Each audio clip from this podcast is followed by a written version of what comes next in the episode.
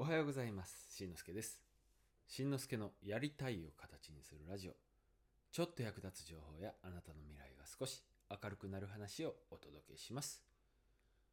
では、えー今回の放送のテーマなんですけど、相変わらずアナログやなってね、いう話をやろうかなと思います。でね、うーん、忘れてたけど、ふとしたきっかけで思い出したことってないですか、えー例えばですけど、あのーずっと前はすごいめんどくさいな、嫌やなって思ってたけど、そこからしばらくの間離れてたことで、そのめんどくさかったことを忘れてしまっていた。うん。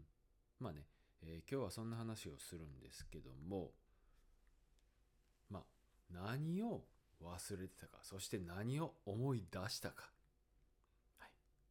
今日する話はこれです。学校関係の書類のめんどくささ。いや、これね、本当にめんどくさいんですよ。うん。でね、えーなぜ、まあ、これを思い出したかっていう話をね、ちょっとやりたいと思います。えーっと、僕は、何年前だろう。今から約3年ほど前まで、えー学校、中学校に勤めていました。美術のね、えー教師をやっていたんですけども、まあ、大体3年ほど前ぐらいに、まあ、学校の先生を辞めた、辞めたんですよ。うん。でね、えーっと、今は、あまあ、その後、えー会社員になって、会社員というかね、うん、なって、脱サラして、で、最近は、まあ、アルバイトをしたりだとか、うん、あの、日雇いのね、えちょっと肉体労働系のことをやったりだとか、しながら、まあ、こういった、えー音声配信やったりだとか、うん、オンラインサロンに入って勉強やったり活動したりだとかそういうことをやってたんですけどもちょっとね4月から働き方を、まあ、変えようかなって思ってるんです。うん。あのまあアルバイトをするならねアルバイトをメインでやりたいわけじゃなくてあくまで、まあ、生活のために必要最低限のお金は、ねえー確保したいのでそのためにアルバイトをやっていたわけなんですで、だったら、そのアルバイトに、まあ、長い時間を割いたりだとか、ね、えー体にダメージを負うような、まあまあ、そういうことは、できるだけ避けたいなっていうことで、まあ、さっきも言いましたがね、ちょっと働き方を変えようかなと思いました。うん。働き方というかね、えーバイトの仕方。うん。で、アルバイトで肉体労働をするぐらいなら、以前の経験のある学校の先生のアルバイトをしようかなって思ったわけです。うん。で、え、学校の先生ってアルバイトとかできんのって思う方もいるかと思うんですけども、学校の先生って、えータイプは3種類あるんですよ。3種類。まあまあ、細かく分けるともっとあるんですけども、えっ、と、一つは、まあ、いわゆる公務員と呼ばれる正式に、えー県とかに、えー採用されてる人。うん。で、以前もね、僕はこれ、あ以前の僕はこれに当たる、まあ、働き方だったんですけども、えーと、そのまあ正式に採用、まあ会社でいう正社員っていうんですかね。まあそんな感じなんですけど、それ以外に、え1年の契約社員みたいな形と、うん。それから、まあ、要するにアルバイトみたいな形態と3種類あるんです。知ってました？でね、えーさっきも言いましたが僕はその中のアルバイトみたいな感じの、えー形式でまたね教育現場行ってみようかなって思ったわけなんです。うんうん、でね、えーアルバイトってことなんで、まあ、時間いくらみたいな感じの形態があるんです。えーまあ、非常勤って呼ばれるものですね。えー行った時間に応じて、まあ、給料をいただけると。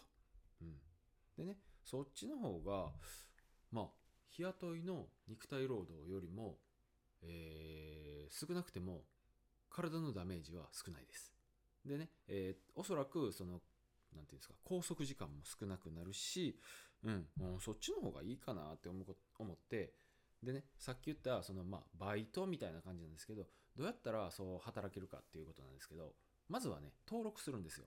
うんうん。なんで、えー必ずね、やりたいって言ったからって、えー仕事があるとは限らないんですけども、まあ、登録しておいて、空きが出たら連絡をくれるっていうようなシステムです。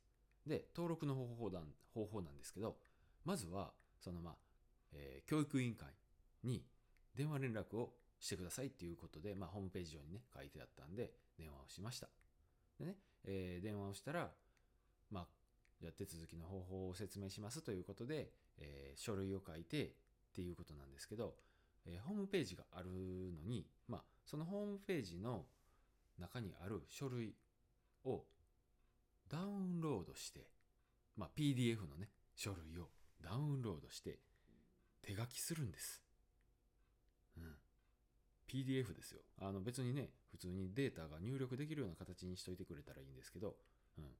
で、その PDF を結局ダウンロードして、プリントアウトして、手書きをして、で、さらに提出しに行く、持っていくわけなんです。どんな書類があるかというと、まあ、調書と呼ばれる履歴書みたいなもんですね。で、えー給与査定書という、まあ、経歴というか今までの職務経験から給給料を決定するような書類。それから、えーっと、そうだな。まあそんなところか。あとはまあ免許状の写しだとか、えー免許更新の証明書。えーっとね、教員免許って免許更新制になったんですよ。もう何年前かな。10年近く前になったんかな。なんか、うん。なんで、えー10年ごとぐらいに免許更新をしないといけないんですけど、はい。まあね、えーその話は置いといて、その提出する書類って手書きなんですよ。すべて。さっき言ったようにね。ああ。めんどくさいですよ、これ。うん。で、えーっとですね、免許状の更新の証明書。これもね、僕偶然なんですけど、あの退職、退職じゃないな。学校の先生、そうやな。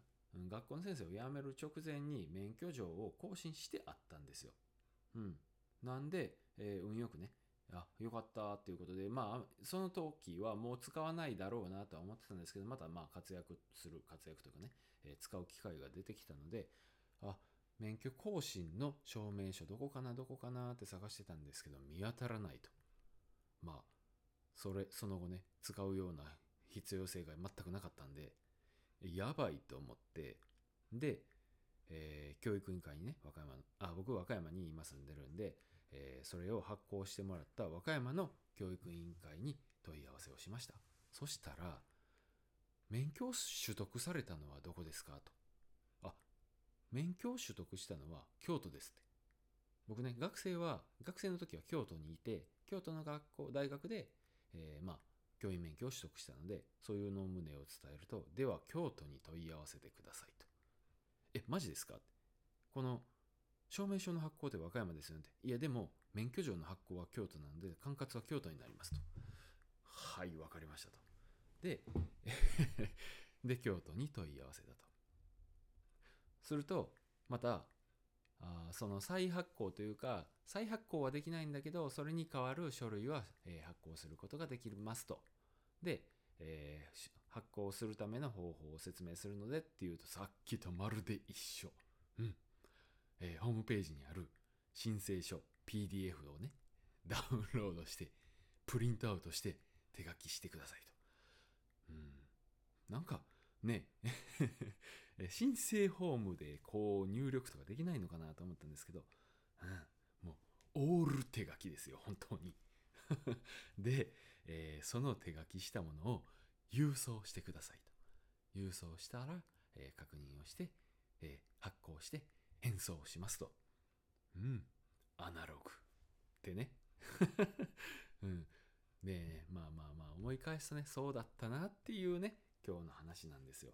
ね、申請フォームでカード決済とかね、今時だったらですよ。